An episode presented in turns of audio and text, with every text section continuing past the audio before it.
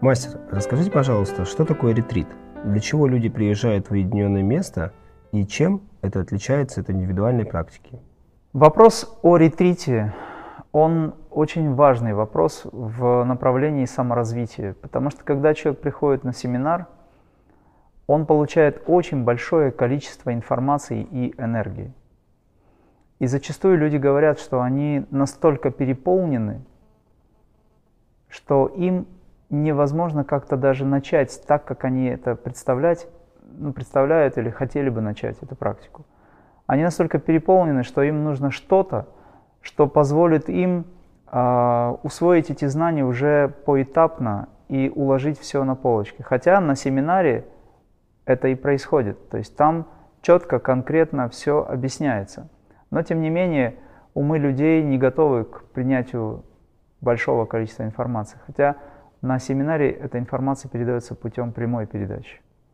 И вот человеку нужно с этим работать.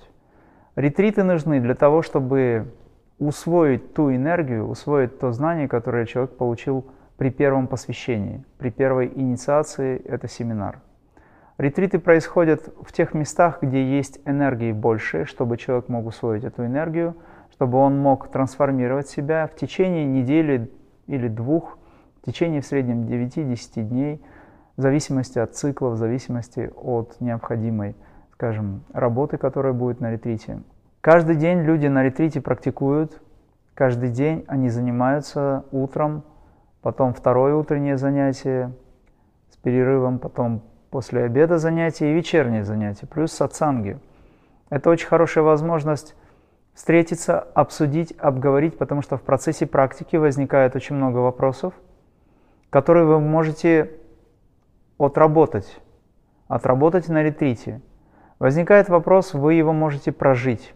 Задав вопрос, получив ответ от мастеров, вы можете прожить это, потому что просто вопрос и просто ответ – это не ваш опыт. Вы приобретаете опыт под контролем, под руководством. Такая возможность усвоить и продвинуть себя есть только на ретрите – Поэтому люди ездят на более длительный срок. Семинар два дня, в течение всего дня практически. А ретрит – это каждодневная работа с ускорением. Я называю это неким таким квантовым смещением, потому что в момент, когда человек приходит на ретрит, начинает практиковать, он собирает всю силу, мастера должны помогать этому, он вкладывает эту энергию, эту информацию и усваивает интенсивно, таким образом возвышает сознание свое. Это очень мощная форма пробуждения. Но это и нагрузка. Но человек должен привыкать к этой нагрузке, это ведь саморазвитие. Эта нагрузка не болезненная, но ощутимая. А что такое нагрузка?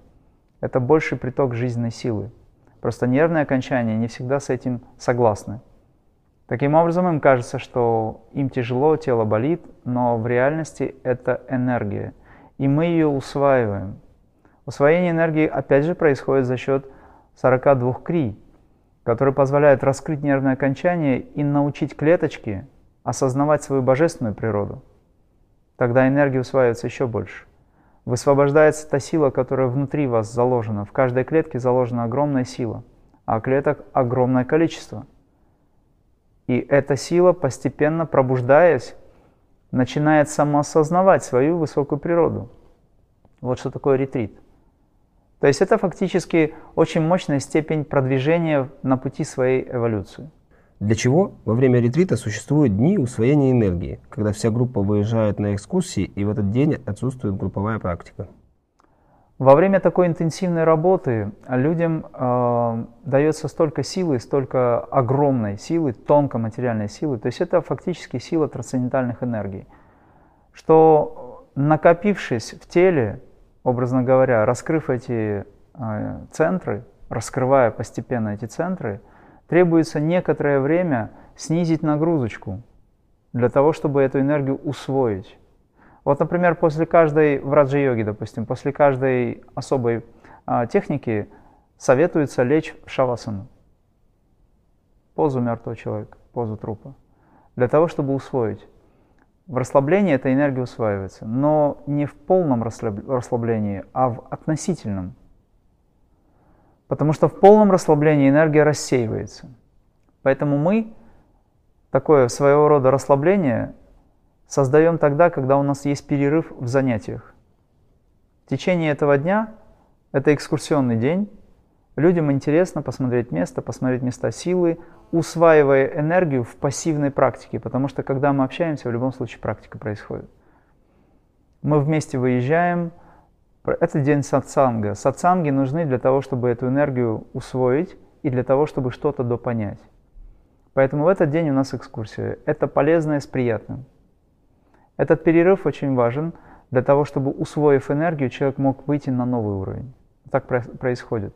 И следующий день после экскурсионного перерывного дня, скажем так, следующий день уже люди ощущают прямо в своих телах, особенно в физическом плане, что практика пошла еще лучше и есть ощущение, что он сдвинулся.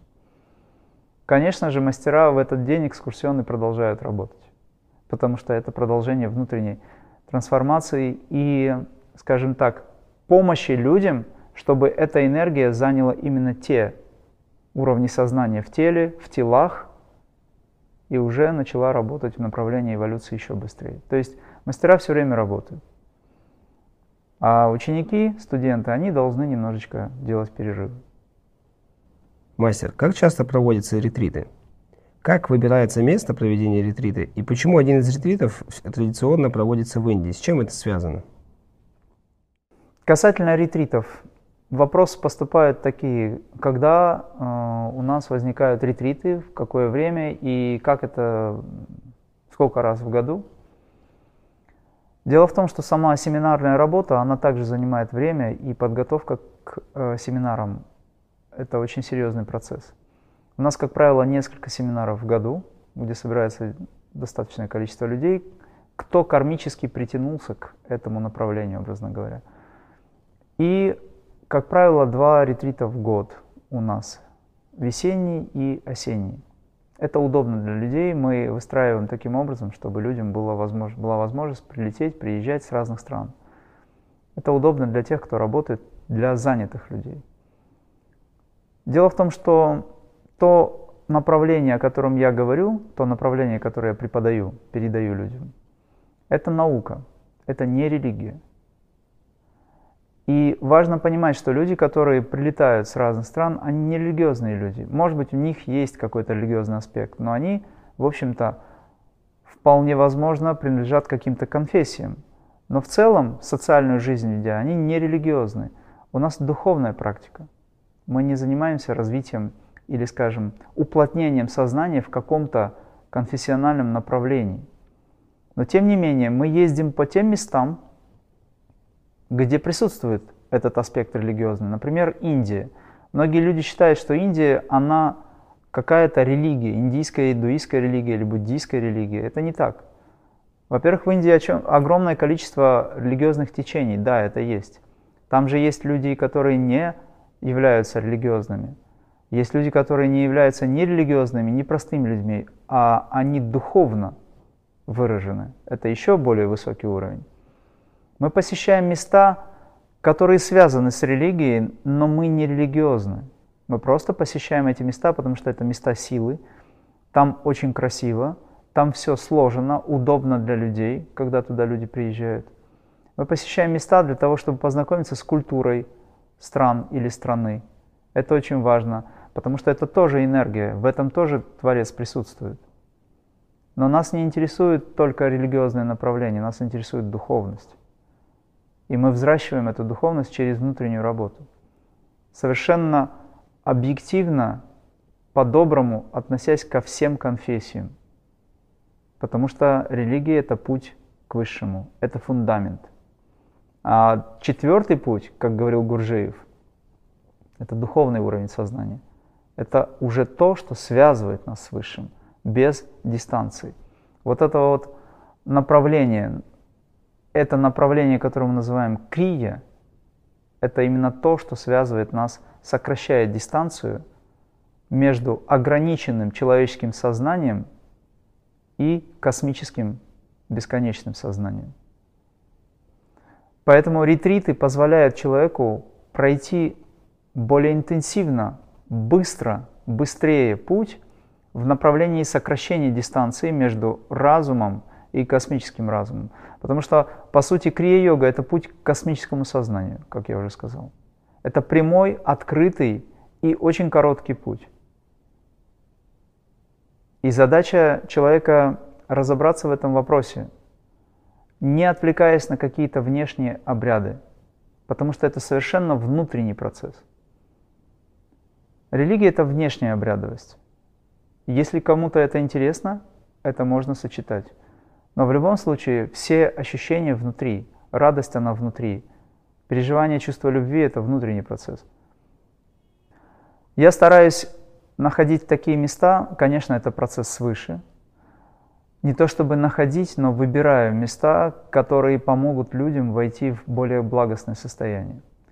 Это может быть горы, это может быть лесистая зона, это места силы. Но именно такие места, которые глаз радует, что называется.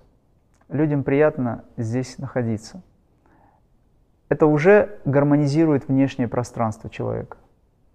И тогда ему легче войти в внутреннее пространство, во внутреннее. Если человек живет в месте, где ему не нравится, конечно, он может это принять как духовную трансформацию, то есть он может с этим согласиться, но он будет отвлекаться, потому что его ум будет неспокойным, ему не нравится там. Это возможность снять напряжение, снять стресс. Человек занимается, работает, занимается своей жизнью, работает в напряжении. И тут он приезжает в красивое, очень красивое, энергетически наполненное спокойное, тихое место. Лес, горы, с видом на море. Все ведь мечтают попасть на курорт куда-то. А настоящим курортом является что? Способность успокоить ум. Внешне это горы. Горы, конечно, обладают особым излучением. Ну и если пошутить на эту тему, я могу сказать, что находясь в разных местах, где вот в данном случае Черногория – я готовлю людей к тому, чтобы они научились любить Гималаи.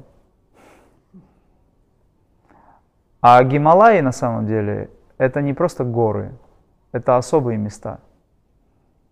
И самым высоким является не Эверест, Джамалунгма, 8 800 и так далее метров, тысяч метров, а именно тот Эверест, который является внутренним возвышением.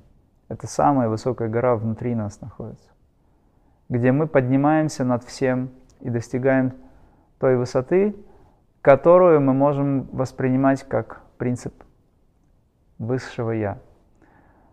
Ну, а вовне, вовне, конечно, горы, они позволяют человеку ощутить ту силу, ту устойчивость, потому что в традиции индуизма, в ведической традиции, в частности, да, если обобщить все, есть такое понятие, как гири. Гири – это гора, очень близко к русскому языку. Это санскрит, гири. Орден с вами и орден гири. То есть это то, когда человек достиг состояния устойчивости. Йогананда гири, Юктышвар гири – эти люди достигли устойчивости духовной. Они как гора устойчивы, их нельзя сдвинуть в направлении собственного высшего Я. То есть это та устойчивость, которая является постоянством духовной силы. Вот о чем речь.